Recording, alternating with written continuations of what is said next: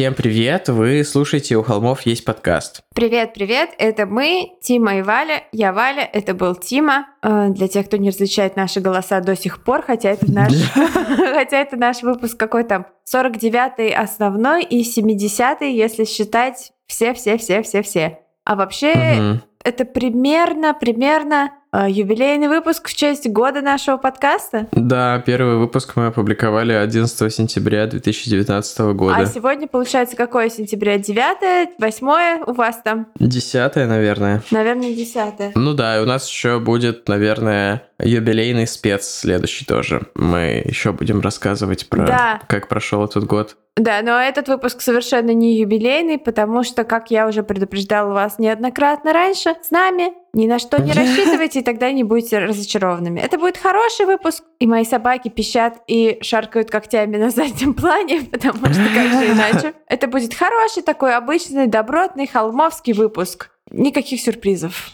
В этом весь сюрприз. Та-да, с днем рождения нас. Сюрприз в том, что сюрприза нет. Да, еще раз хочу сказать большое спасибо всем, кто оформляет на нас подписку на сервисе Donation в Пусти. Ваша поддержка очень много значит для нас. Мы, как независимый подкаст, очень ценим, что вы даете нам возможность покрывать операционные расходы и расти, потому что реклама тоже требует э, расходов, и как- когда-нибудь мы снова вернемся к открутке рекламы, наверное, лол. Э, э, Вот. Поэтому большое спасибо и оформляйте на нас подписку, если у вас есть такая возможность. Спасибо. И огромная благодарность всем, кто делится своими впечатлениями о нас э, в соцсетях или просто в разговорах и вообще...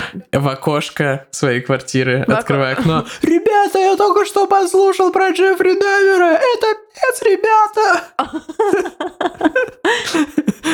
Или так.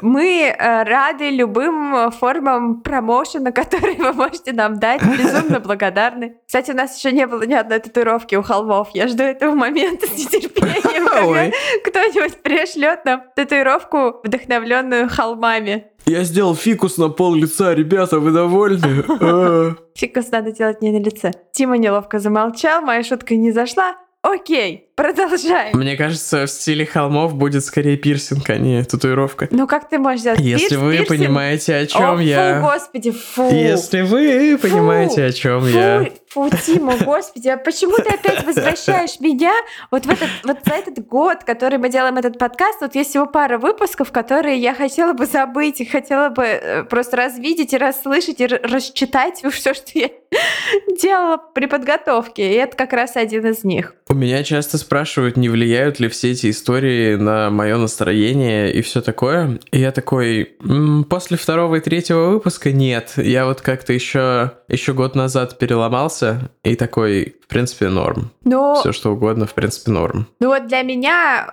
Воткинс был таким просто «Oh my fucking god». И э, вот спесивцев, собственно говоря, «Мамочка-маньячка», возможно. Но это потому, что я Но- читала книжку, и там прям было очень атмосферно. Я все еще представляю, когда покупаю колу где-нибудь, все еще представляю Ричарда Чейза, к сожалению. А, Ричард Чейз, да, но видишь, я, эм, как сказать, Ричард Чейз это один из моих таких, ну блин, нельзя сказать любимчиков, но я давно, даже нельзя сказать, слежу за его карьерой, потому что он давно умер. Но я как довольно давно про него знала, поэтому когда именно вот готовилась к подкасту, ничего нового для себя, в принципе, ну, не нашла. И то, что он вот такой вот э, был парень, эм, скажем так, эм, э, любитель рецептов здорового питания, я как бы знала и раньше. Вот. Ой. Ну да, кола, конечно, никогда не будет прежней. Не благодарите нас за это. Ну еще, конечно, у меня был легкий депрессняк, когда я готовила выпуск про Дамера. Готовила выпуск про Дамера. Я, я думала, блин, я себе представляла, как он сидит один в этой квартире, типа такой, э, а у него там типа морозилка с трупами. А потом я поняла, что морозилка с трупами, ну это, блин, каждого второго морозилка с трупами из наших. Вообще, да. Да, э, ребят, про которых мы вам рассказываем. Ну вот Снавчик Сливко еще было не очень приятно О, смотреть. О, да. Но там вот именно этот э, сами кадры видеохроники были ужасными. Вот. Собственно, мы начали год назад с Чарльза Мэнсона, и такие, типа, да, это будет легко. Типа, эта история такая вообще более веселая и забавная. Он такой, типа, смешной клоун Чарли Мэнсон. О, как же мы ошибались. А потом такие 37 ножевых. Да. Да. Ну, то, что Чарли Мэнсон клоун, мы не ошибались. На это да. Просто Джон Уэйн Гейси доказывает, что клоуны бывают разные.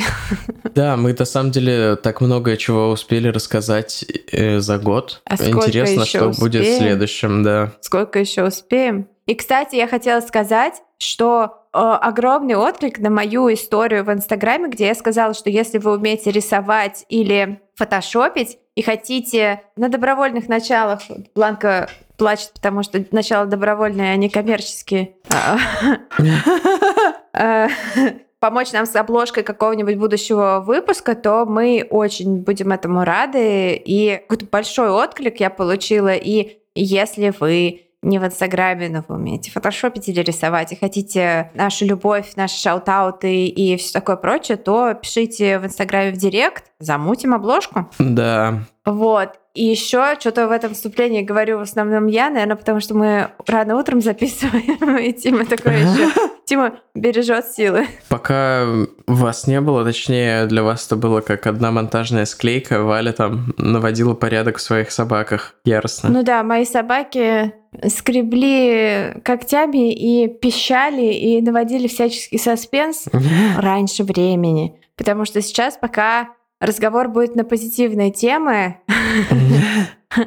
немного рекламы меня. Хочу подчеркнуть, что это не реклама, это реклама меня. Это реклама того, что я сделала. А, а именно, а, сейчас у нас 10 сентября, поэтому я так думаю, что вчера, 9 сентября, на платформе Storytel вышел аудиосериал, который написала я. Это триллер с оттенками мистики. Он называется «Обряд». Это история про девушку, которая живет в Петербурге. И у нее такая достаточно приятная на первый взгляд жизнь. И вдруг, откуда ни возьмись, появляется ее бывший из далекого прошлого и начинает ее преследовать, потому что он от нее хочет, чтобы она э, кое-что сделала. Так, это я начну сначала, потому что это было ужасно. А, Так, давайте я просто прочту. Я, конечно, очень люблю импровизировать, но э, почему-то, когда речь заходит о моих собственных произведениях, импровизация мне дается с трудом. Поэтому я, ребята, вам прочитаю то, что написано на обложке, что написали за меня профессионалы коротких, э, как вы понимаете, краткость это н- не мое, поэтому я сейчас вам прочитаю, э, что написали про мой аудиосериал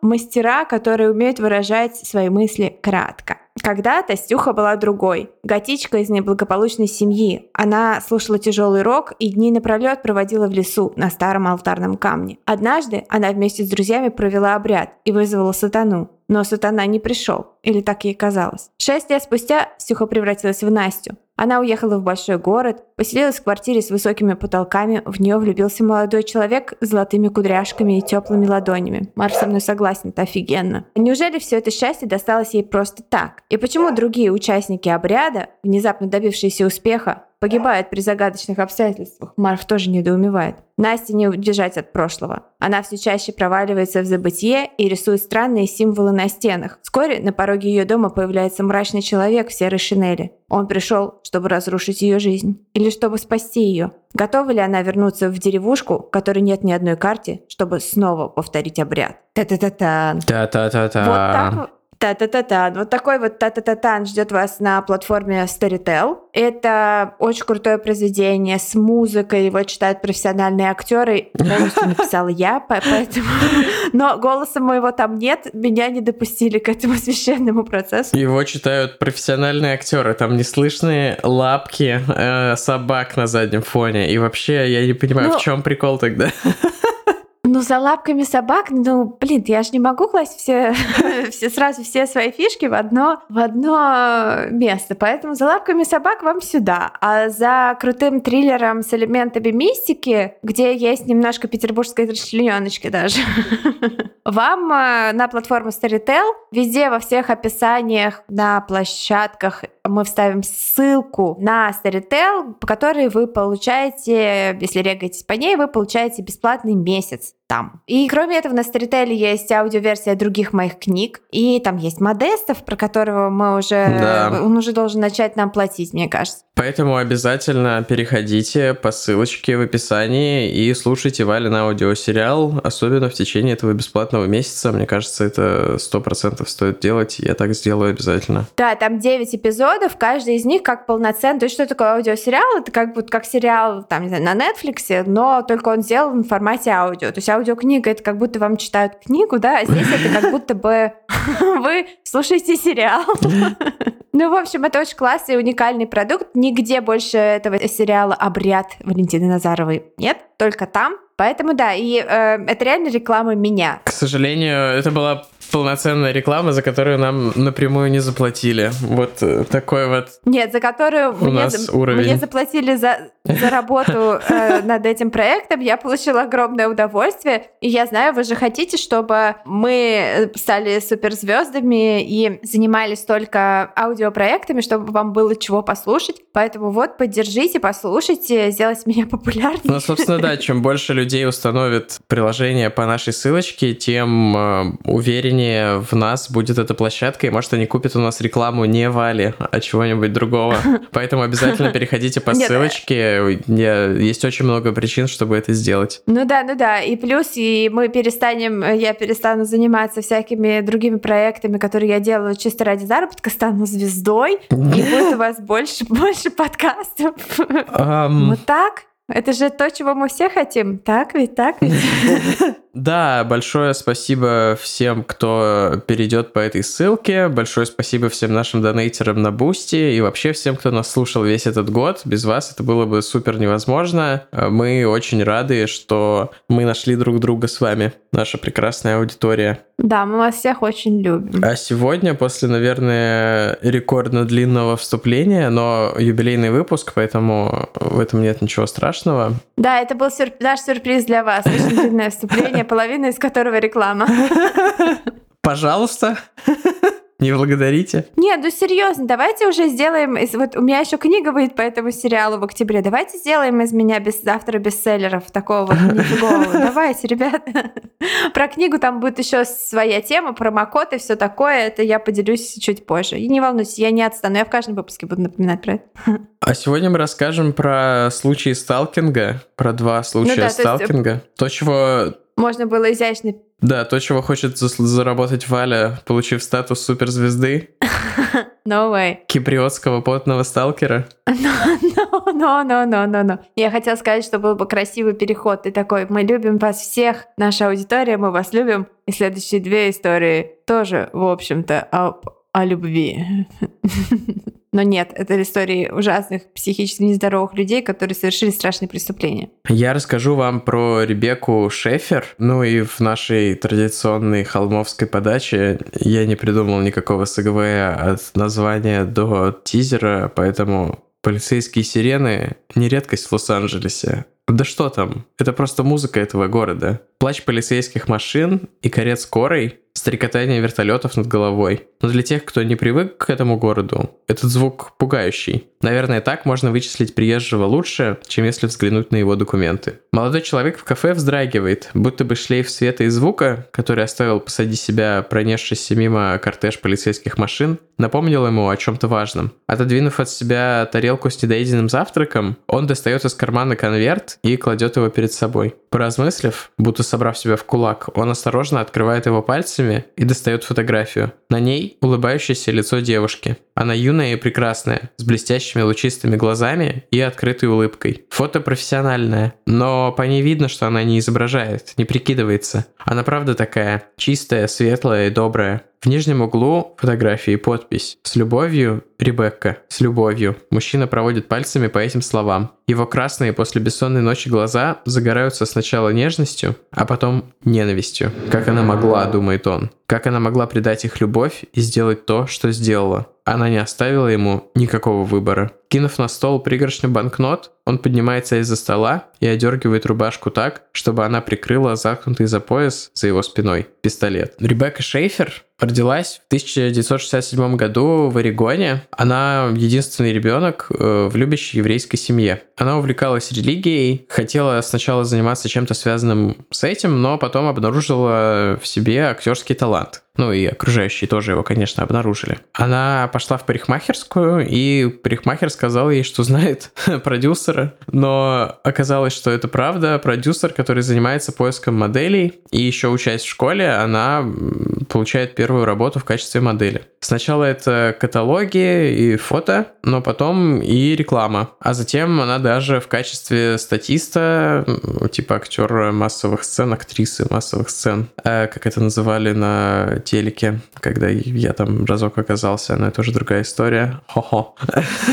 Да, она снимается, да, в каких-то фоновых ролях, э, ну или даже без роли, да, в качестве статисты в каких-то фильмах. И это все в подростковом возрасте. А когда ей исполняется 16, она едет в Нью-Йорк, и ей предлагают работать в Elite Model Management. Звучит, на самом деле, как порно-студия, но на самом деле это какая-то легитимная модельная студия. Это очень известная штука. Она едет... Менеджмент, то есть у нее появляется, видимо, менеджер, который занимается ее карьерой, я так понимаю, угу. типа агент. Ну, да, насколько я понимаю, у нее агент так и останется с ее этими ролями в кино впоследствии тоже, ну и в сериалах. А, она едет э, в Нью-Йорк с родителями и просто влюбляется в город. Ей очень нравятся люди, обстановка, и родители разрешают ей остаться в Нью-Йорке. Она селится в квартире с другими моделями, они все несовершеннолетние, и все ходят в специальную школу для моделей. Э, ну, собственно, да, для моделей э, и актеров, и вообще молодых людей, которые в Нью-Йорке работают в шоу-бизнесе. Ее вообще никак не смущает жизнь в большом яблоке. Она никого не боится и чувствует себя как дома. То есть э, про Нью-Йорк в Америке ходят вообще все время легенда, что там типа очень опасно, что тебя на улице ограбят. Но для... Но это не, подожди, это, извини, пожалуйста, что перебила. Это же Нью-Йорк конца 70-х. Это вот тот самый адский Нью-Йорк, где там типа на этой, господи, как она там называется? Таймс-сквер, э, героинщики кололи себе между пальцев ног э, и там всякое такое. Это там какая-то преступность чуть ли не самая большая в мире. Там это же до того, как этот, как его зовут, Джулиани, да, вот.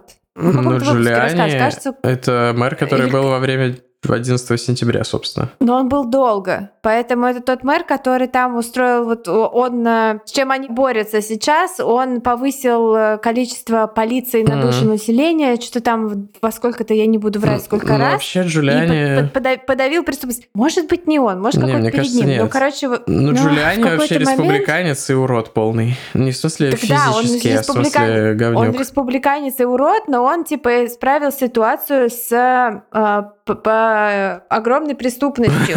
Теперь людей убивают только люди в форме. Да, теперь людей убивают только полиция. Все по закону.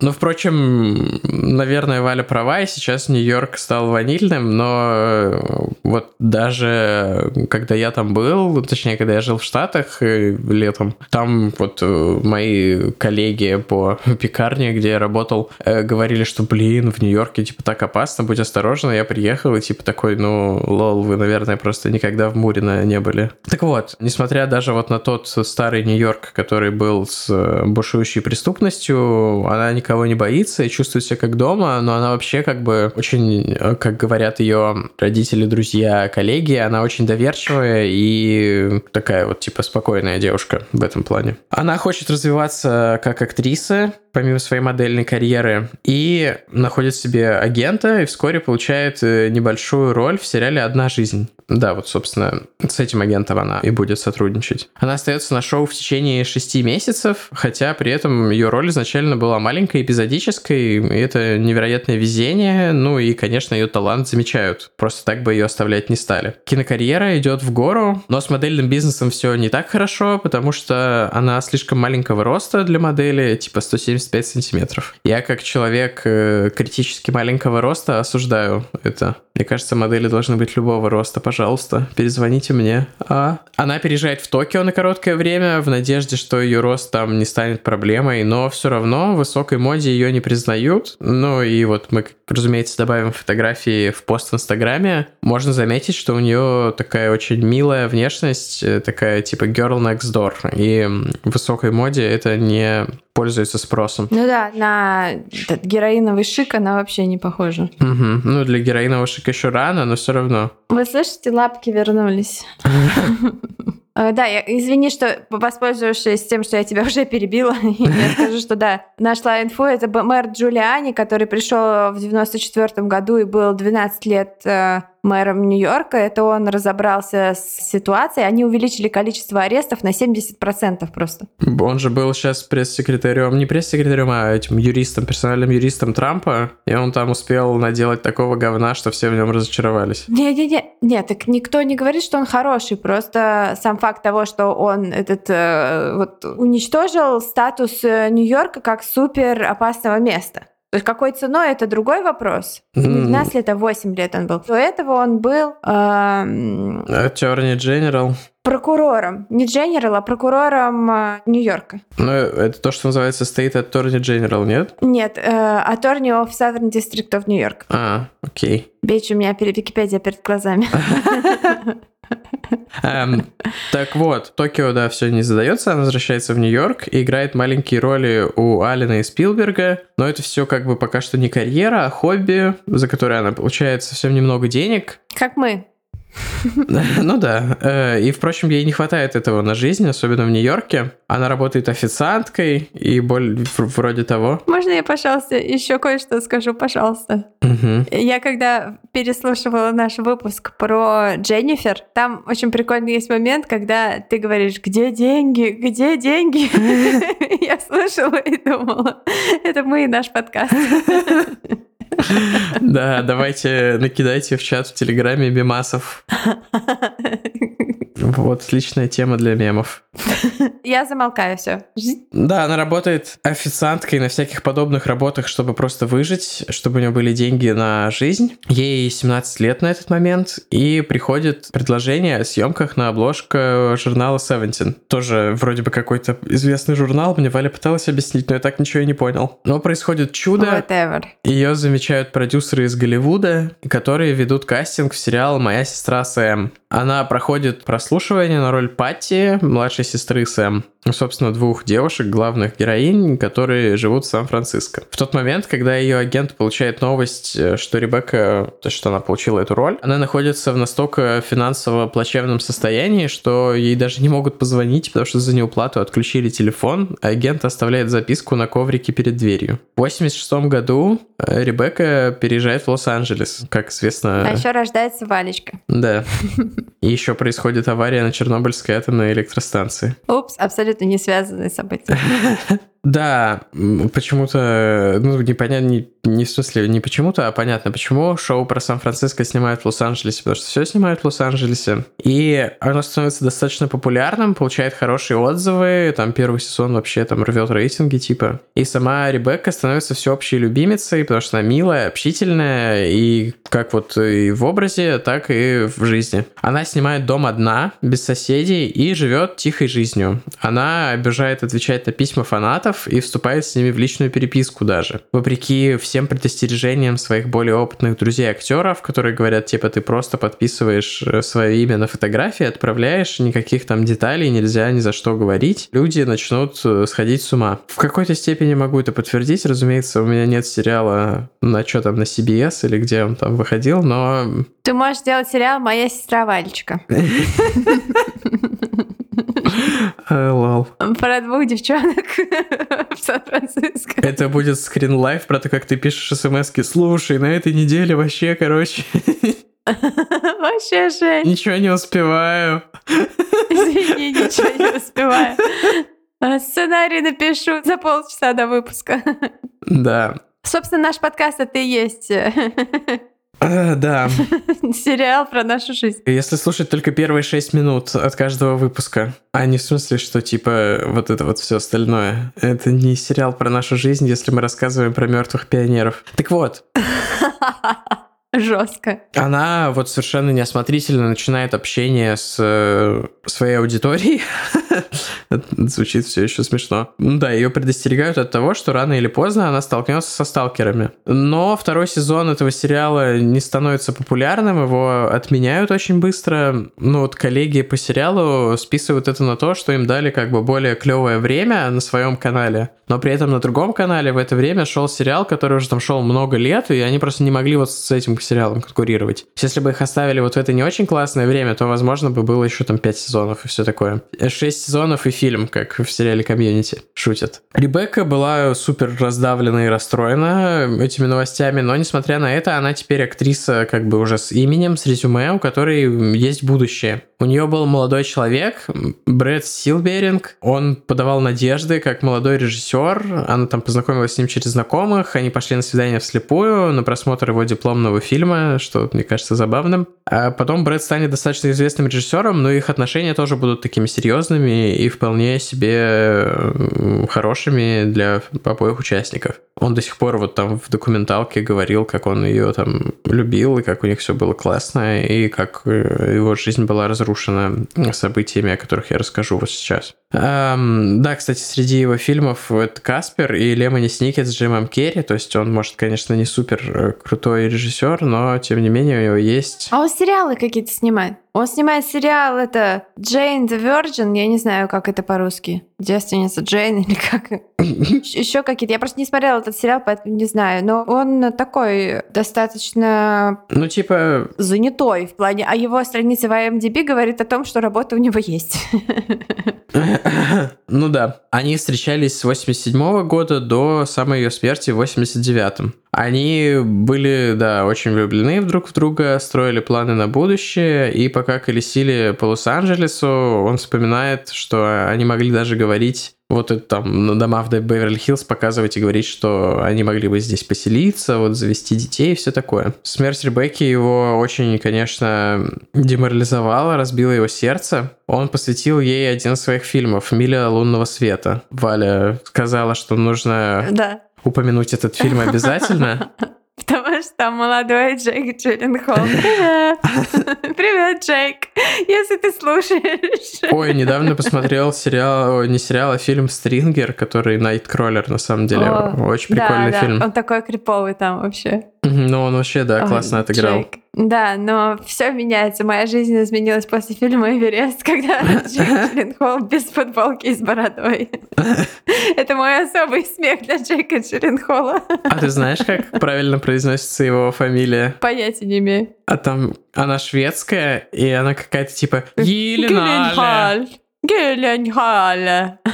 Есть очень смешное видео, где Конан О'Брайен пытается произнести правильно. Так, ладно, опять Джейк Джилленхол сайдбар. Марк только что мыл лапку. Видимо, у него ПТСД на тему Шиллинхола и моих разговоров про него. Он такой, Вале нравится кто-то больше, чем я. Нет, Марк, ты нравишься мне больше, чем Холл. Ты что? Ты всегда без футболки и с бородой. Ты состоишь из бороды. Да. Борода с ножками. Собственно, наступает этап, который был бы поворотным в ее карьере, как все считают. Она снимается в нескольких фильмах и проходит последний этап по красотке. Но в итоге роль достается Джулии Робертс, потому что Ребекка слишком, типа, молодая и хорошенькая, по мнению продюсеров. Но при этом Джулия Робертс там, типа, на месяц старше, чем она. И... Это прикольно.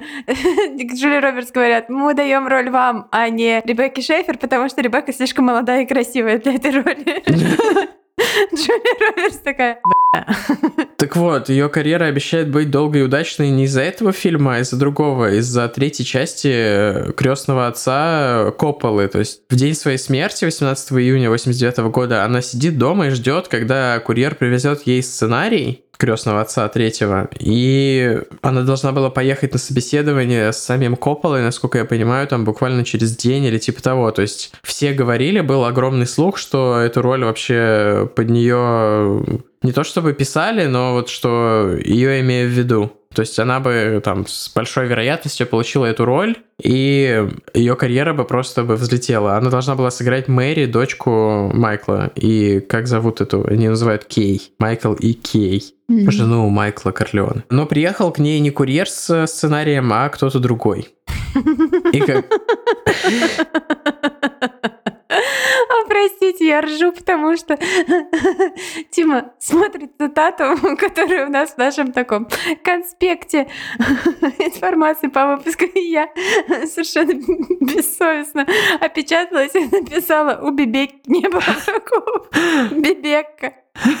Да, мы настолько тупые, если вы сомневались. Эм, как скажет, да, потом одна из близких подруг Бибеки, у нее не было врагов ни одного, и человек, который убил ее, был ее самым большим фанатом. Собственно, так ABC назовут свою документалку про события эти. Она такая мутноватая, и ее хрен найдешь в интернете, но если кому-то прям очень захочется ее посмотреть, мы попробуем подобрать ссылочки для вас. Она просто в 11 частях, раскиданных по всему интернету. Это был большой челлендж для меня, как для, типа, поисковой системы найти это все. А Роберт Джон Бардоу — это человек, которого мы упоминаем не случайно, и вы скоро очень очень скоро узнаете почему. Он родился в Тусоне, штат Аризона. Мать страдала от психических расстройств. Отец был алкоголиком. Он младший из семи братьев и сестер. Претерпевал от э, рук одного из братьев сильнейший абьюз, после чего даже грозился покончить с собой, что привлекло социальные службы, и он был помещен под опекунство в другую семью. И ему поставили диагноз маниакально-депрессивное расстройство, то есть биполярное расстройство, и поместили в психиатрическую лечебницу на месяц. Э, как будто за месяц можно что-то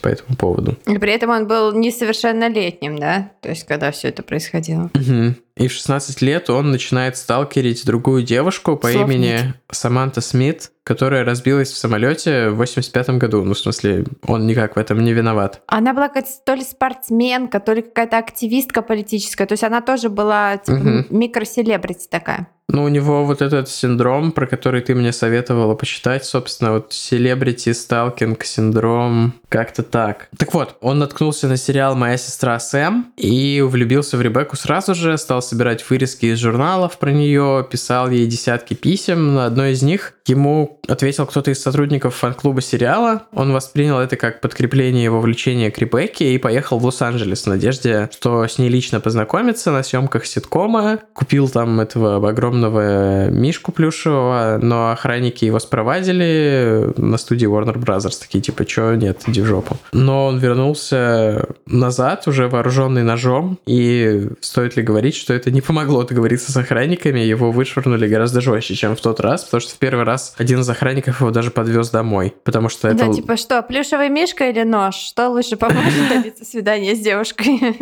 Не, просто там же смешная была... Не то и не другое, правильный ответ. Тема в этой документалке. Охранник тоже давал интервью, и он говорит, типа, я спросил у него, как он приехал, он такой, на автобусе. Он такой, ой, бедняга, на автобусе. Это просто говорит о том, насколько дерьмовый общественный транспорт в Лос-Анджелесе. Потому что Лос-Анджелес там я... 100 квадратных, типа, 100 километров во все стороны. Могу подтвердить, мы когда с Димой были, я его потащила, конечно же, на то место, где нашли труп этой черной дали. Угу, ты рассказывал. Вот. Да, и мы ехали на трех автобусах туда, и было достаточно страшно. Ну, то есть Лос-Анджелес просто в этом смысле, как это называется, забыл это слово, урбанистический кошмар там э, в этом Лос-Анджелесе. Ну, ну да, то есть ты оказываешься в автобусе, который полон людей, которые говорят на языке, который ты не понимаешь, и у них э, у всех вытатуировано какое-то пламя на шеях. Это Валя не про английский язык, это она просто ехала с ну, мексиканцами, видимо, в автобусе. Да, но я ничего не имею против мексиканцев, но эти чуваки, они выглядели жестко. И от того, что ты не понимаешь, что они говорят, еще страшнее. Они такие, ну, то есть они выглядели Нихо, дипута, мерда. Нет, они, скорее всего, обсуждали какую-нибудь последнюю книжку Джулиана Барнса или что-нибудь такое, но я слишком э, предвзятый человек предвзятые отношения слишком. Если татуировки с пламенем на шее, какие-то... Ну, они просто выглядят... Блин, они выглядят да нет, как нет, понятно, плохие там... парни как плохие парни из кино они выглядели. Вот. Так в Лос-Анджелесе там ты идешь, и тебе на капот приземляется какой-то бомж и просит, э, э, типа, не знаю, вынуть шприц у него из шеи э, героиновый. И там вообще в Лос-Анджелесе жестко. Не ездите туда. Ездите в Сан-Франциско. Там классная система общественного транспорта, кстати. А, так Но вот. еще больше.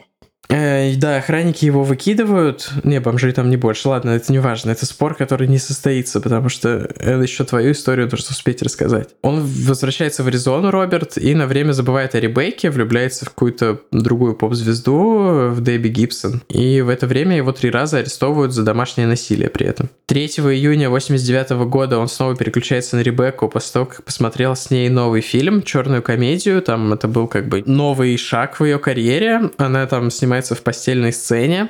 И Сталкер приходит в такое сильное негодование от того, что Ребекка, типа, совершила свое грехопадение и стала очередной голливудской шлюхой, по его мнению. В кавычках, да. Ну, это да, типа, его мысли мы озвучиваем. Его слова, насколько я понимаю. Он, вдохновившись э, кейсом Терезы Салдана, это еще одна голливудская звезда, которую преследовал Сталкер, он э, просто нанимает за сколько-то там пару сотен долларов частного детектива, который через э, Department of Motorized Vehicles, это что-то вроде ГАИ э, США-шного, выясняет адрес Ребекки в Голливуде, что было совершенно легально в тот момент. Можно было прийти и сказать, слушайте, вот мне нужен адрес вот этого человека. Они такие, а, да, 10 долларов, э, вот ваш адрес. Вообще просто трэш. Благодаря этому кейсу, кстати, эти законы поменяли, и неприкосновенность частной жизни стала более жесткой жестко соблюдаться в Штатах. Его брат помогает ему купить пистолет, потому что Роберт, ну, ему всего 19, но это вроде бы не сыграло роль, потому что там нужно, чтобы тебе было 18 лет, чтобы купить пушку, и 21, чтобы пить. Это очень забавно, кстати, про Соединенные Штаты Америки. Ну да, то есть в 18 ты можешь купить себе пушку, а все остальное ты можешь получить уже без всяких проблем, имея пушку. Но это тоже шутка, ребят, черный юмор. Или латиноамериканский юмор. А. Так вот, эм, это была моя шутка про валеную шутку про мексиканцев. Вот, э, сори. У меня не было шутки про мексиканцев. Валену жутку. Я серьезно их испугалась. Моя жутка была. А, так вот, там была фигня в том, что у него был вот этот рекорд э, про э, его mental health. У него были записи в личном деле как про... это по-русски? И его ментальное здоровье, психическое здоровье. И... Он стоял на учете. Да-да-да, ну то есть они там не, не проверяют, но типа у продавца в этом магазине, насколько я понимаю, в ломбарде возникли какие-то подозрения, он такой, слушай, а у тебя все ок? И типа он был обязан раскрыть, или он просто типа тупой, и он сказал, да, я вот вообще-то в дурке лежал, и все такое, и э, ему не продали пистолет, он пришел к своему брату и сказал, типа, чел, помоги, вот. И, ну, в общем, там, на самом деле, это интересно, если вам будет, э, то в этой документалке ABC очень э, подробно его брат и родители рассказывают там с кадры суда. Они рассказывают о том, как у него оказался этот пистолет, и что они пытались это предотвратить, и что вообще им было не по кайфу то, что он всех сталкерит. И они пытались что-то сделать, но типа не досмотрели. Да, они люди, которые абьюзили его в детстве, потом сдали его несовершеннолетнего в систему социальных служб и психиатрическую больницу. Ну да. Они, безусловно, очень помогли. Ну да, их сложно понять в этом отношении, но тем не менее он берет этот пистолет, э, кладет его в пакет, садится на автобус Greyhound и едет в Голливуд. В 6.30 утра он приезжает к ней в квартиру и звонит в дверь. Ее там этот домофон, типа интерком, как его называют, не работал в тот момент, момент, но она уже не спала, а репетировала, готовилась к пробам на роль в крестном отце как раз. Он позвонил, постучал еще раз, Ребекка вышла к нему, думая, что это сценарий привезли или типа того, ну и вообще без задней мысли. Он, стоя на пороге, показал ей письмо из фан-клуба, приложенную к нему фотографию с ее автографом. Ребекка поблагодарила его за любовь, ну и типа вежливо попросила прощения, что ей пора, и закрыла дверь. Он пошел в ближайшее кафе позавтракать, он был вообще разочарован, зол, и в 10.15 он вернулся в квартиру, постучал в дверь. Ребекка открыла ему, на ней был черный халат. Она готовилась ехать на пробы. И Роберт достал из бумажного пакета пистолет и выстрелил ей в грудь на пороге ее квартиры, собственно. Еще важно, он купил разрывные патроны. Он где-то прочитал или услышал, что они, типа, гарантированно убивают жертву, и он, типа, купил патроны. Это, кстати, сыграет на суде еще, э, что это было все спланировано и задумано им. Когда она, она упала от выстрела и вскрикнула, спрашивая его, зачем, за что, но Роберт ничего не ответил. Услышавший выстрел сосед позвонил в 911, и вот что он говорил по поводу случившегося. От всего этого, от звука и крики, у меня кровь свернулась в жилах. Ее глаза были широко распахнуты и как будто покрыты блестящей пленкой. Я попробовал найти ее пульс, но сердце не билось. В ее груди было отверстие от пулевого ранения, и от ее дома убегал парень в желтой футболке. Скорая отвезла Ребекку в ближайшую больницу, но, к сожалению, она скончалась через 30 минут. Отчасти из-за того, что были использованы вот эти вот разрывные патроны. Его арестовали на следующий день в Аризоне, все, он успел пересечь границу штата. И, собственно, это тоже произошло относительно случайно. В полицию поступил сигнал о мужчине, который бегает по проезжей части. Его задержали, и он тут же сознался в убийстве. И в 91 году его осудили за убийство Ребекки Шефер. Он настаивал во время процесса, что во всем виновата песня группы U2 Exit. Причем там есть кадры суда, где он ставит эту песню, и он прям меняется, он начинает странно танцевать и дрыгаться. Э, ну, то есть э, во всем остальном он так сидел абсолютно пассивно, как-то апатично. Его адвокаты пытались доказать, что у него шизофрения, и он должен пройти лечение, но его признали вменяемым и приговорили к пожизненному без права на условно-досрочное. Это была большая победа для вот прокурорки, я не помню, как ее зовут, но это был ее самый известный кейс до того, как она была прокурором по делу Джей Симпсона, кстати. Да, такая голливудская история, конечно. Ну, ужасно. Я очень рада, что не удалось по этой, по... Короче, что ему вменили настоящий срок, а не вот это все по поводу шизофрении и всего остального. Ну да, но... Потому что все-таки, блин, все-таки, блин, есть грань. Как бы есть Ричард Чейз, да, а есть вот это все. И даже Ричарда Чейза посадили в обычную тюрьму. Ну, то есть там было важно, что именно он все спланировал. То есть даже если у него есть ну, да. какие-то расстройства, судебная система, по крайней мере, тогда сработала так, что важно было понимать, это был как бы план или это была вот эта вот э, странная фигня. Но поскольку это продолжалось много лет, и он там купил пистолет специальные, специальные патроны, доказали его как бы предумышленность э, действий. Ну и, кстати, э, защита посчитала, что лучше воспользоваться судом судьей, а не с присяжными, но это тоже сыграло против них. Судью удалось убедить в виновности этого чувака, и он сидит в тюрьме и никогда не выйдет оттуда. И слава богу. Да. А про что ты расскажешь сегодня? Я расскажу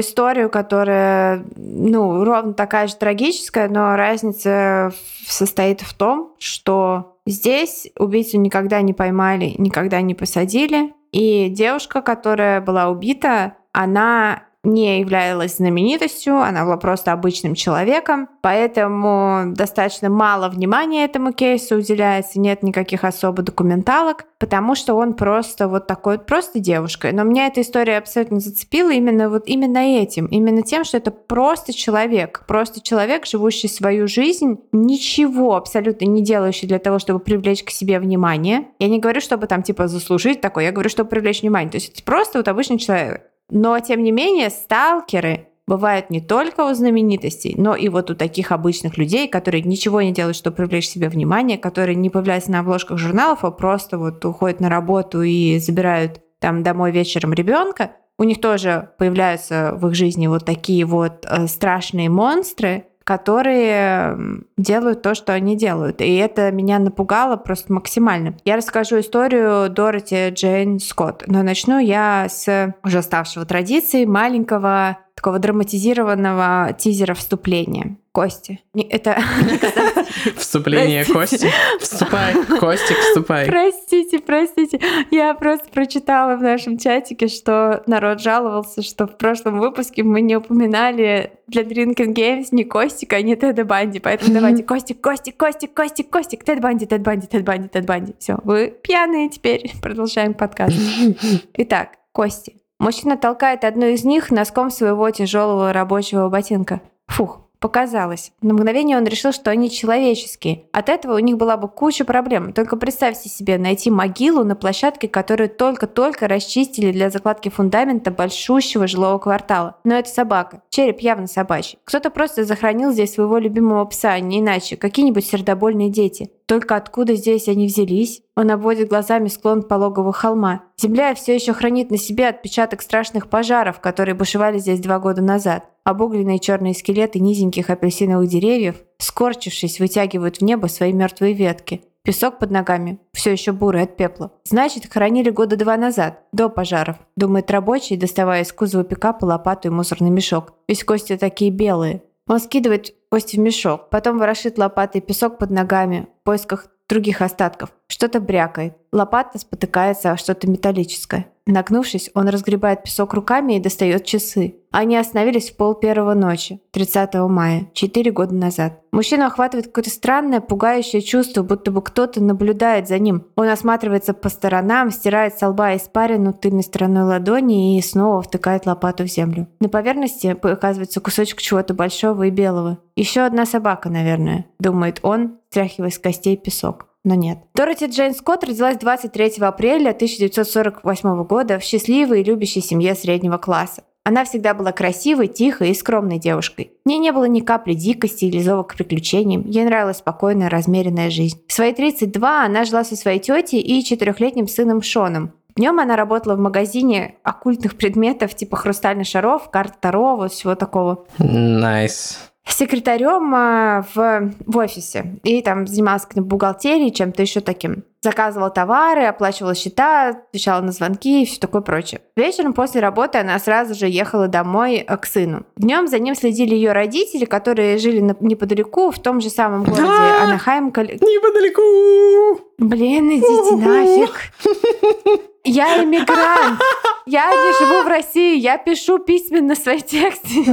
Хорошо, неподалеку, неподалеку. Я как Барт Симпсон буду в начале выпуска писать на доске слово неподалеку с правильным ударением. Неподалеку, неподалеку, неподалеку. Простите, простите. Короче, Анахайм, Калифорния, это тоже рядом с Лос-Анджелесом. Она проводила со своим сыном все свое свободное время, и по воскресеньям они всей семьей ходили в церковь. Дороти была типа искренне верующей, но такой, ну, как бы нормальный, не чеканутый. Однако с самого начала 1980 года ей э, повадился звонить какой-то странный человек. Иногда он говорил ей, как она прекрасна. Ой, ой, что у меня что-то произошло. У меня начала играть какая-то музыка. У меня начала играть Фиби Бриджерс. Там, там, там. Вот это поворот. Day off in Kyoto. Нет, у меня не Day off in Kyoto, у меня Smoke Signals начала играть. Да, и этот человек, который звонил Дороти, он иногда говорил ей просто суперские комплименты, расхваливал ее, говорил ей, как она прекрасна вообще, как она невероятна, как сильно он ее любит. А иногда он унижал ее и оскорблял, и даже угрожал ей. Он всегда знал до деталей, что надето на ней в тот день, с кем она говорила, где обедала, куда ходила. Ну, не то, что она много куда ходила, но все равно. Ее голос, когда она жаловалась там родителям на эти звонки, казался ей смутно знакомым. Она все время говорила, блин, блин, блин, не могу вспомнить, где я слышала его, но знаю я этот голос. Но между тем звонки стали учащаться, и однажды он попросил ее выйти на улицу во время такого звонка. Когда Дороти послушалась, вышла под дворником ее машины и лежала э, одна такая типа засохшая, э, гадкая, полусгнившая роза. После того э, случая с розой он позвонил ей еще раз и сказал что-то из серии «Ты должна быть моей, когда ты приедешь ко мне, и мы останемся вдвоем, я разрежу тебя на тысячу маленьких частей, и тебя никто никогда не найдет. После этого Дороти испугалась по-настоящему. Она пошла на занятия по карате, какой-то другой самообороне, и даже подумала о том, чтобы купить пистолет,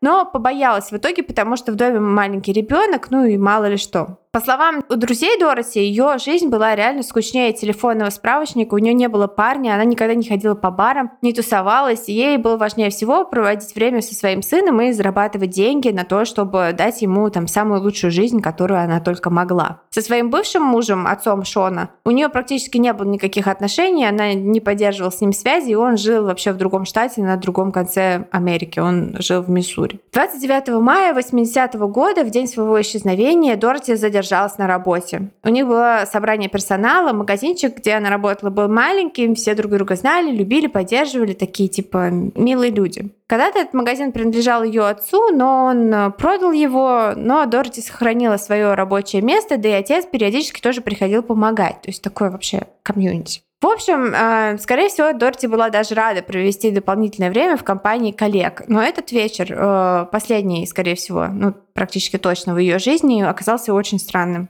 Они сидели, обсуждали рабочие вопросы, когда Дороти вдруг заметила, что ее коллега Конрад Бостон ведет себя как-то странно, со странным именем человека, как из Бос... этот злодей из Бонда, Конрад Бостон.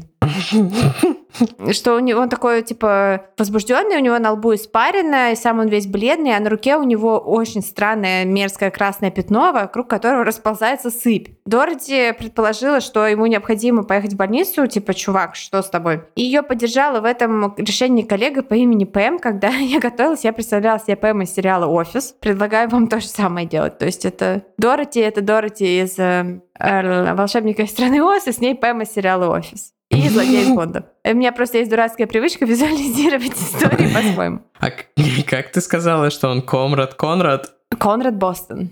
Комрад Конрад. Ну, Комрад Конрад тоже может быть тогда точно злодей из Бонда. И, в общем, они втроем поехали действительно в отделение скорой помощи. Но почему-то, никто не знает почему, по дороге Дороти настояла на том, что ей необходимо заехать к родителям и предупредить их о том, что она будет поздно. То есть позвонить она не могла. А уже было на тот момент около 9 вечера. И, зайдя к ним в дом, она зачем-то переодела шарф. У нее был черный шарф, она вместо этого надела ярко-красный. В отделении скорой помощи выяснилось, что пятно на руке Конрада, внимание, это укус паука черная вдова. Угу. Ему начали оказывать помощь. В это время Дороти и Пэм болтали и листали журналы. Пэм сказала, что Дороти вела себя абсолютно спокойно, адекватно, вообще как обычно. Спустя полтора часа, когда было уже около 11 вечера, Конрада решили отпустить домой. Ему надо было только зайти в аптеку, больнице, чтобы купить лекарства, которые ему прописали. И в это время, вот пока э, они все собирались уходить, Дороти зашла в туалет буквально на секунду, а потом предложила подогнать машину к ближайшему выходу, чтобы Конраду не пришлось идти пешком через всю парковку, потому что он все еще чувствовал себя очень плохо после укуса паука черная вдова. Да, она предложила подогнать машину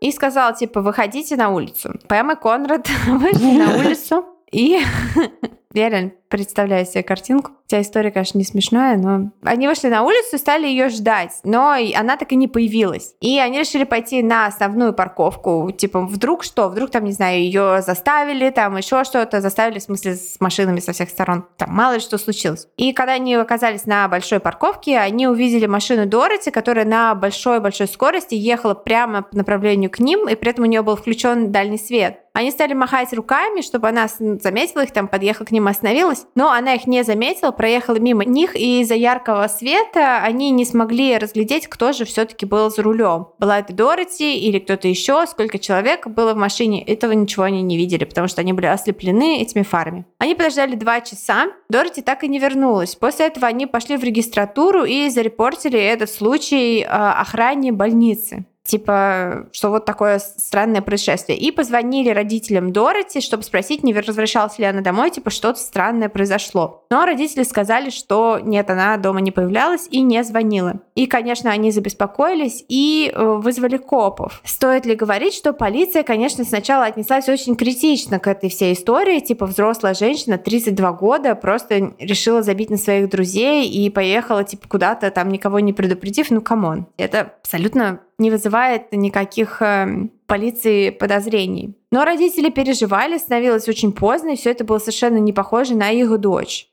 И э, вот тут я не знаю, знала ли полиция по поводу того, что происходило вот все эти пять месяцев, шесть месяцев предшествующие этому инциденту, знали ли они, репортила ли Дороти эти звонки с угрозами или нет, этого я нигде не нашла, поэтому я не знаю. Мне кажется, что полиция в случаях с пропажей и со столкингом работает как ленивый сисадмин, типа вот когда сломается, тогда и приходите. Ну да, но даже когда сломалась, они как бы отрицали наличие поломки. И э, они вообще игнорировали жалобы и беспокойство родителей Дороти до тех пор, пока э, на следующий день э, ее машину они нашли в Санта-Ане, это типа соседний городок, вот там все это одна большая, один большой такой метрополис. Санта-Ане, Калифорния, ее старенькая белая Тойота была просто в огне, типа в ночи кто-то заметил. Внутри, когда машину потушили, были вещи Дороти, это точно была ее машина, но не было там ни следов ни ее самой, ни похитителя, там ни вокруг, ни внутри, там ни крови, ничего,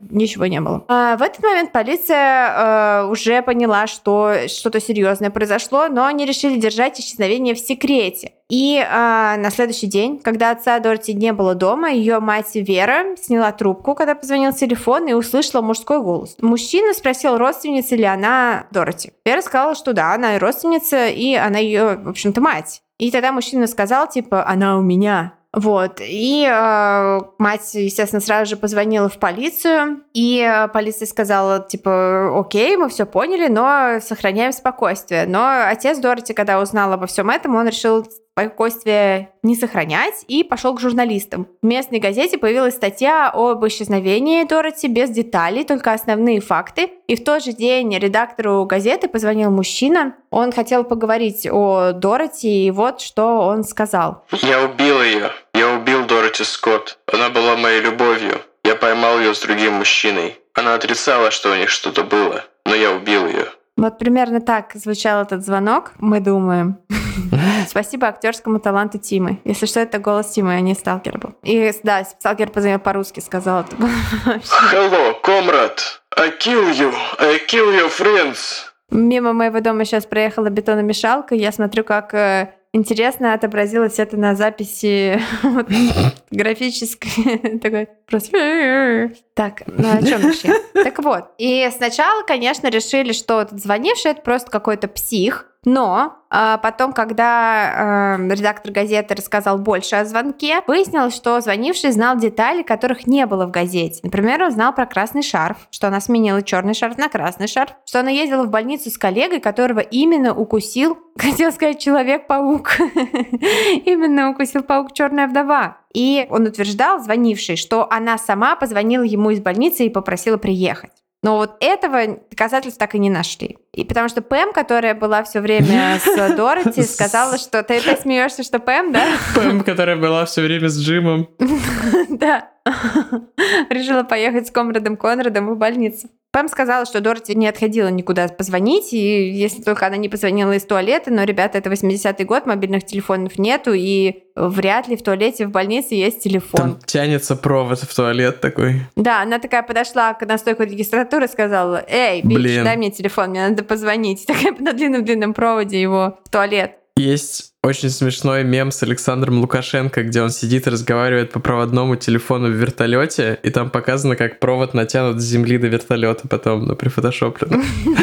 Это смешно, да. А, но звонки продолжались. Четыре года целых, каждую среду после обеда этот человек звонил Вере, матери Дороти, э, ровно в тот момент, когда она была одна дома. Она остановила прослушку на телефон. Полиция пыталась отследить звонки, но убийца явно знал, как все это работает, потому что он никогда не разговаривал с ней достаточно долго, чтобы звонок можно было засечь. И всегда успевал повесить трубку. Он рассказывал маме Дороти всякие ужасы, то, что он держит Дороти в плену, что он ее пытает, все в таком духе, то про то, что он ее там типа разрезал на мелкие кусочки прямо в первую ночь. Ну, в общем, он реально эту женщину терроризировал. Но однажды он позвонил в тот момент, когда Вера не было дома, и трубку взял Джейкоб, ее муж, отец Дороти. И э, звонок проходил примерно так. Джейкоб взял трубку, такой типа «Алло?» И чувак такой «Кто это?» Он такой «Это Джейкоб». И чувак повесил трубку. И есть две теории, почему это произошло.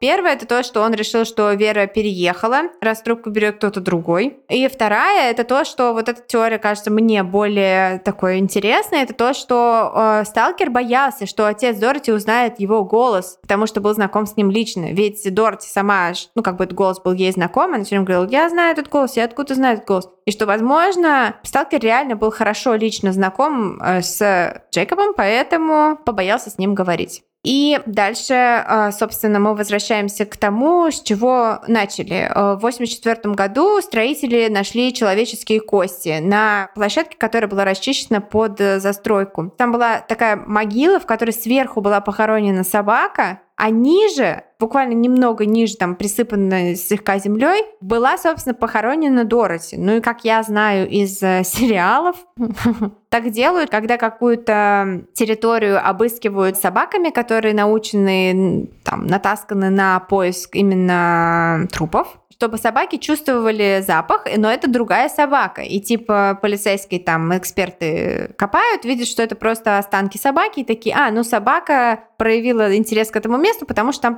похоронена другая собака. То есть вот такие случаи были, по крайней мере, в сериалах. И там нашли действительно останки Дороти, забедренную кость, череп и э, вот эти, блин, они называются фимурс, по-английски, ну, типа бедренные кости, вот которые в, э, идут вот в бедре, типа самые толстые кости человеческого тела, э, которые э, там труднее всего от них избавиться, там они самые такие устойчивые ко всему. И часы нашли, которые действительно показывали 12.30 ночи 30 мая, через два часа после того, как Дороти видели в последний раз. И вот тут по разным источникам, э, возможно, часы были даже не ее. Но там было ее кольцо, которое сразу узнали родители, ну и, собственно, а, дантист по зубам в черепе сразу же идентифицировал найденный труп как Дороти. И, а, по словам экспертов, она пролежала вот в этой могиле минимум два года. То есть, может быть, и четыре. И э, удивительным образом, после того, как был найден труп, звонки возобновились. Но в конце концов они просто сошли на нет и э, никого так и не засекли и не поймали. Сначала, конечно, подозревали мужа Дороти, отца Шона, но у него было железное алиби, он был в Миссури, это там тысячи километров от Лос-Анджелеса. Есть несколько теорий на тему того, кто же все-таки похитил и убил Дороти. Одна из них это такая очень, эм, ну как сказать, достаточно странное, но имеющее место быть, что это мог быть э, вообще убийца из Золотого Штата, которого вот недавно приговорили к пожизненному заключению и посадили в тюрьму вот этот дедок, который... Я исчезну во тьме, сериал вот про него. И он действительно звонил родственникам своих жертв потом, и типа там их пугал и молчал в трубку, и двое, две его жертвы, которых он убил в 75 году, муж и жена, или они были обручены, они работали э, в той самой больнице, куда Пэм и Дороти привезли Конрада с укусом паука. И э, этот э, убийца из Золотого Штата, он был копом, поэтому он все знал про отслеживание звонков и все такое прочее. Но он никогда не похищал своих жертв. Он всегда их, ну, как бы известный, насколько мне известно, насколько я сейчас могу вспомнить, он никого не похищал, он всех убивал прямо как бы у них дома. Но, может быть, там, у него очень такой разный был, разнообразный модус операнди, поэтому все что угодно может быть. А другая теория — это подозреваемый Майк Батлер. Это был чувак из штата Род-Айленд, сын военного, который получил университетское образование, но работал в автомастерской, ветеран войны, такой немножечко э, странный чувак, у которого был, э, возможно, какой-то даже психиатрический диагноз. Он работал э, в автомастерской неподалеку, а, а его сестра, собственно, работала продавцом в магазине, там же, где и Дороти, вот в эти мистические магические штуки. И э, этот чел жил в горах, и говорят, что он был участником какого-то очень странного культа, и он видел Дороти реально, то есть вот автомастерская, там она мимо него там проезжала на машине каждый день. И, возможно, там Джейкоб, отец Дороти, там ремонтировал машину в этой автомастерской, поэтому он знал его голос. То есть э, все возможно. И поскольку звонивший говорил, что типа Дороти моя девушка, я увидел ее с другим мужчиной, и типа поэтому я ее убил, есть теория, что вот этот э, Майк Батлер он увидел, как Дороти и Конрад выходят из э, магазина и садятся в машину, и он решил, что вот это она изменяет ему, и он поехал вслед за ними до самой больницы, где там напал на нее, похитил и убил. Майк умер в 2010 году, никогда не подтвердив, не опровергнув эту информацию, поэтому нет ответа на этот вопрос. Ну и, конечно, там приходят в голову мыслишки по поводу того, там, типа, ну, кто это мог быть, там, не знаю, дворник, почтальон, там, какой-то, ну, кто угодно ну, это типа мог рандомный какой-то чел. Да, который просто на нее запал. Может быть, это был вообще какой-то третий чел, который работал в паре с Пэмом и Конрадом, которые были на самом деле, блин, с Пэмом и Конрадом, которые были на самом деле, там, не знаю, как э, эти как Кен и Барби или как наши недавние эти семейка Вест. То есть э, типа там вот, э, может быть, ну это все на Reddit там активно обсуждается, что типа почему вот они так вместе, типа зачем она обязательно поехала в больницу тоже, и что там Дороти одна не могла справиться с этим чуваком, у которого укусил паук, может быть Пэм э, специально поехала, чтобы потом они подтвердили слова друг друга, что там и все именно так произошло, а все произошло совершенно не так, там типа это же 80-й год, никаких тебе камер, ничего, то есть все события этой ночи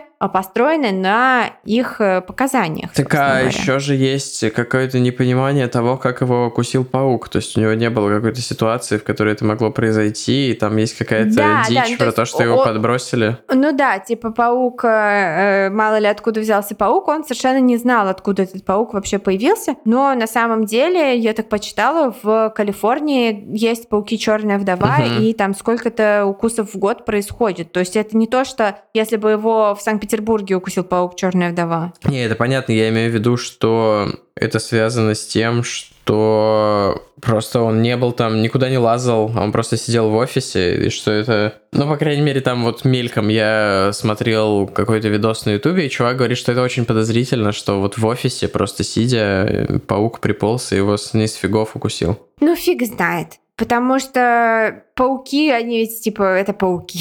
Они маленькие, бесшумные. Да, моя линия защиты пауки это пауки. Пауки это пауки, судья. Полностью оправдан.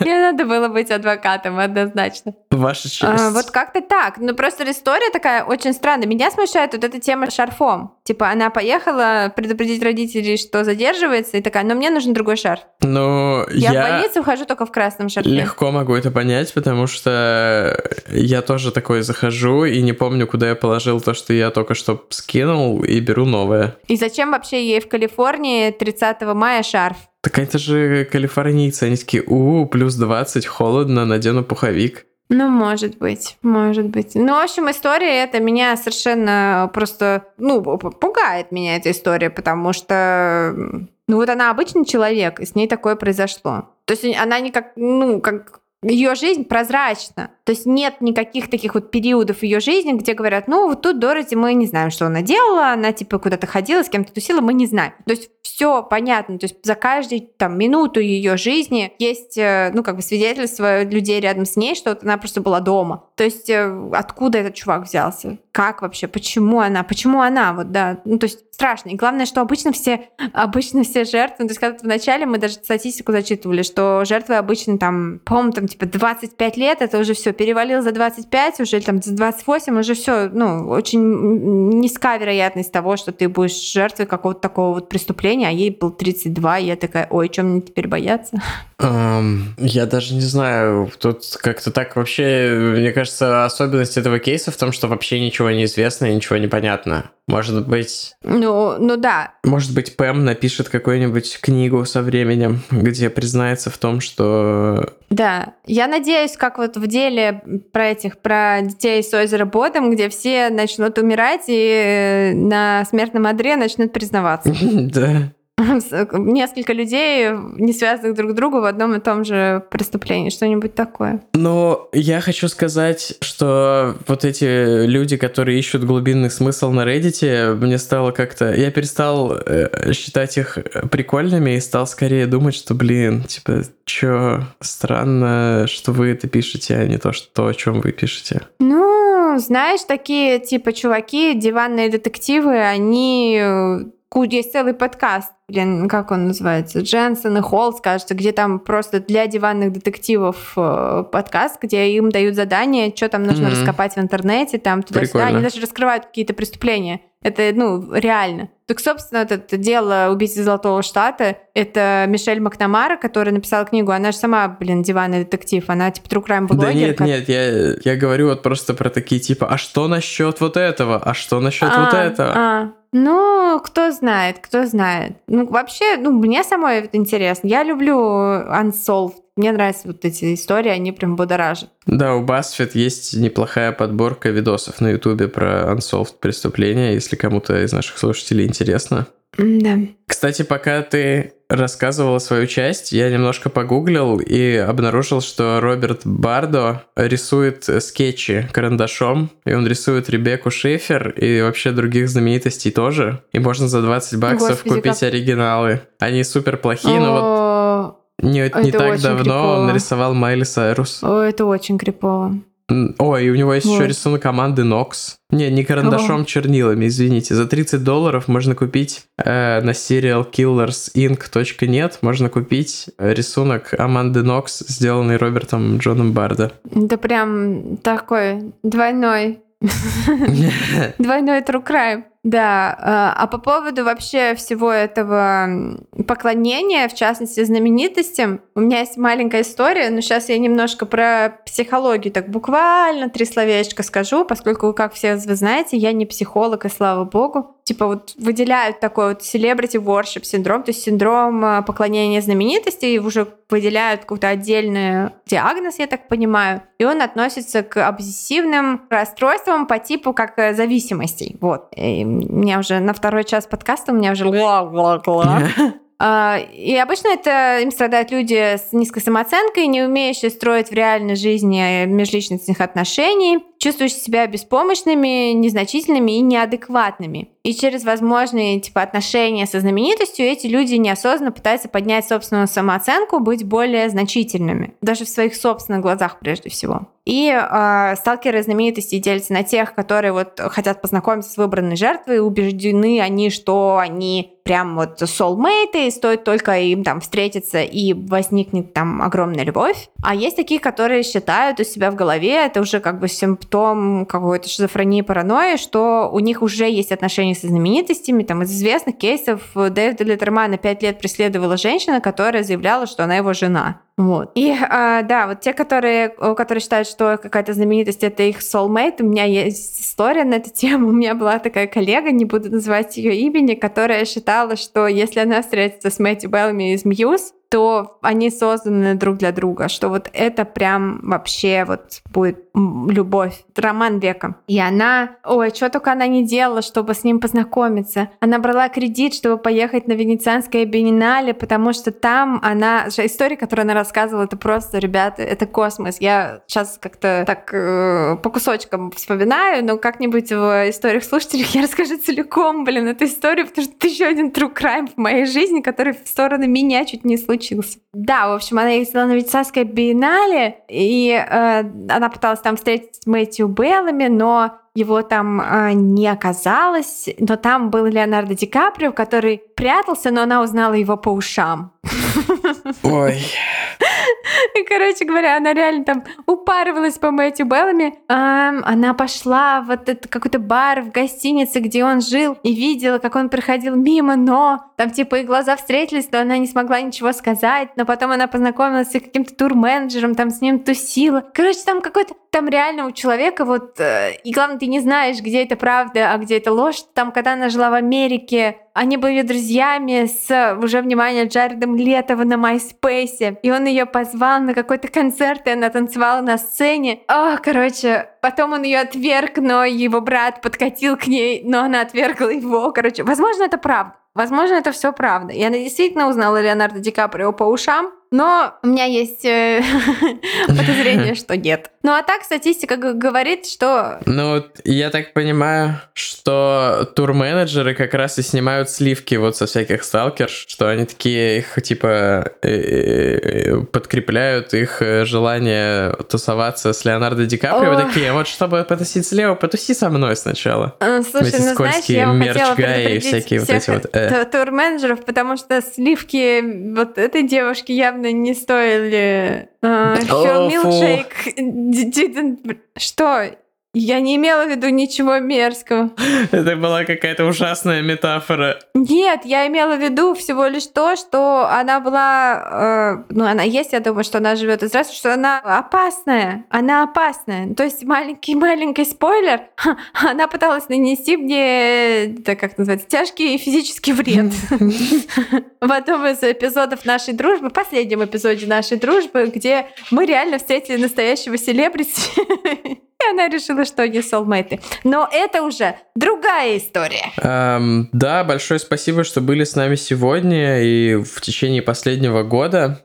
И в понедельник у нас будет особенный спец, но, может быть, нет, поэтому я ничего пока не буду обещать. Да-да-да, помните наш э. девиз. У холмов есть подкаст подкаст, в котором вы ни на что не рассчитываете, поэтому вы всегда довольны полученным контентом. Большое спасибо, и не забудьте про ссылку в описании выпуска Да-да-да. на Storytel, где вышел Вален аудиосериал, который мы все спешим послушать. Да, аудиосериал под названием «Обряд». И до новых встреч в новом учебном холмовском году. Да, спасибо всем, всех лично, всех вас, сколько вас тысяч, мы всех вас любим и целуем, но, пожалуйста, не убивайте Не сталкерите нас, пожалуйста. Ни с кем из вас мы бы не хотели, да, э, сталкинга. Что, что, что, что? Пока. Мы не хотели бы получить э, тяжкий физический или эмоциональный вред ни от одного из вас. Только Да. любовь. Это подкаст о маньяках и о любви. Большое, да, спасибо еще раз. И до новых встреч. Мне кажется, я уже это сказал. Пока. Пока!